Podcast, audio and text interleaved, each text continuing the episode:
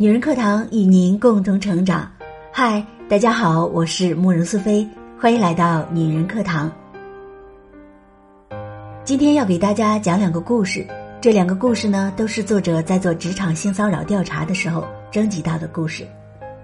故事中的主人公都遭受到了来自用人单位领导的性骚扰，他们最终都选择了辞职。这是一种无奈的选择，可是。为什么辞职的是女人呢？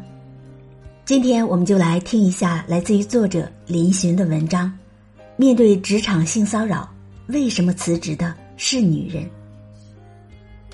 对熟人介绍的员工都敢这么快下手，不知道他会怎么样对待公司的其他女性。听听今年三十三岁，二零一六年四月，他在一家外贸公司做业务员，这份工作是亲戚的朋友介绍的。老板和听听的爸爸年纪差不多，听听工作没有多久，老板和他单独相处的时候会问他为什么不交男朋友，是不是同性恋，是不是处女之类的问题。这些问题让听听真的很不自在。还有一次，老板看见听听手上戴着一根蕾丝花边的橡皮筋，就质问他的性取向。听听感到被冒犯，但是因为他是老板。工作上还要被他束缚，那他就默默的忍受了内心的愤怒。有一次，听听和老板一起去深圳出差，在外面吃饭的时候，老板跟听听说，他跟他老婆已经没有感情了，他老婆在他出差的时候还会帮他准备安全套。听听就很直接的说，这种婚姻没有意思，还不如离婚，各过各的。第二天要见客户，老板让听听晚上去他房间。说要和他交代一些工作上的事情，听听去了以后，老板没有谈工作的事情，而是避重就轻的说听听平时穿的太差了，以后公司每个月给他置装费，让他买衣服。听听当时就拒绝了，说要是老板觉得他穿的不够职业，他会买些新衣服，不需要公司出钱。那天听听穿了一件带有扣子的衬衫和一件开衫。老板突然上前摸了一下他的扣子，问他能不能抱一下。听听说不行，然后扭头就回了自己的房间。第二天，听听直接改了最早的航班回家，下午去公司收拾自己的东西，以自己不适合这个工作为理由，在微信上和老板辞职了。后来，听听和亲戚说了这件事，亲戚说，一方面肯定是他误会了。另一方面又说这种事很常见，听听妈妈也听信了亲戚的话，对听听遭受职场性骚扰的态度很模糊，这让听听很受伤。他觉得这个亲戚和他妈妈对待这件事的态度，比他遭受性骚扰这件事情本身还要伤他更深。听听说，这个亲戚是从小到大对我来说都是非常重要的人，没有想到会给我在心里一刀。听听在那个公司只工作了两周。对熟人介绍的员工都敢这么快下手，真的不知道他会怎么样对待公司的其他女性。听听说道，骚扰者的妻子、儿子、儿媳妇也在公司供职，他们肯定是知情的。然而，他们对待老板性骚扰女员工的事情，都是睁一只眼睛闭一只眼睛。事情过去两年多了，听听只记得当时的自己非常委屈和害怕。他希望遭受到性骚扰的人能够得到周围人的支持和帮助，而不是合理化性骚扰，给受害者带去更大的伤害。大家都是选择忍，忍不下去的时候就辞职。妖应风光是一名护士，二零一四年二十一岁的他初入职场，在一家私营医院工作，老板是一位中年男性。有一天，老板请三名男性投资人去 KTV 唱歌喝酒。叫上了妖影风光在内的四个年轻的女性护士一起，在包间内，老板叫他们跳舞，说活跃一下气氛。因为是老板的命令，他们不敢不从，只好随着音乐跳起舞来。这个时候，老板和三个投资人便上前，将手搂在了他们的腰间。几分钟之后，妖影风光感到不舒服，就去了厕所。在厕所，他通过微信和另外三名同事沟通。说情况不太对，于是他们提出要回去。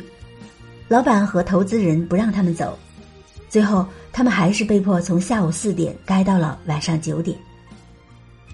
后来，他们把这件事情告诉了医院的其他领导，但是他们只是在背后骂老板是色狼，还叫他们不要想太多，放开点儿，没有什么大不了的。但是，妖影风光还是觉得心里不舒服。两个月后，他辞职了。大家都选择忍。忍不下去的时候就辞职。妖影风光说，事发后妖影风光因此失眠和抑郁了一个月左右。目前为止，他还是会对男性有一种不信任感。遭遇性骚扰后，他们得到的往往是二次伤害。从听听的故事中，我们不难看出，他的亲戚一方面否定了听听的感受，另一方面还合理化了老板对他的性骚扰。这对于身心受到打击的听听来说，真的是一种二次伤害。而听听的妈妈竟然接受了亲戚的说法，让听听更加难以得到共情和支持。遭到职场性骚扰后的受害者，面对的往往是一个由社会、媒体、家庭织就的天罗地网，让他们无法逃脱否定、谴责和暴力的伤害。比起可以直接辞职的听听，妖影风光所遭遇的性骚扰。是在当时他无法逃离的，他被迫和施害者留在密封的空间长达数小时。那漫长的煎熬剥夺的是人的自由和尊严。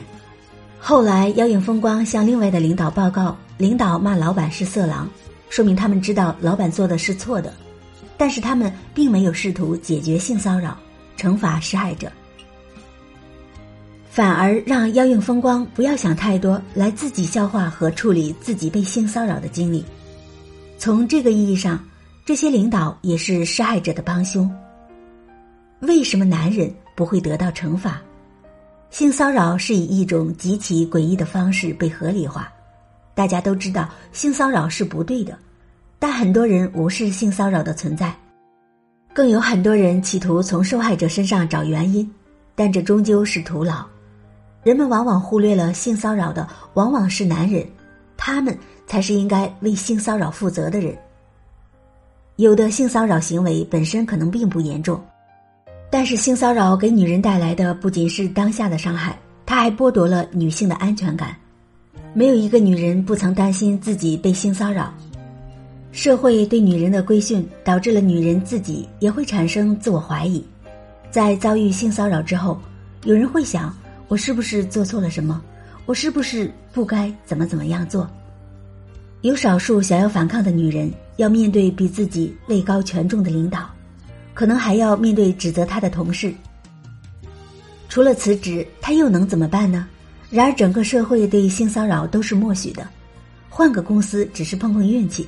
很多公司的领导大部分都是男人，他们互相包庇，很难指望他们会对性骚扰事件进行调查和处理。法律的制定者也是以男人为主，他们不会重视性骚扰的立法。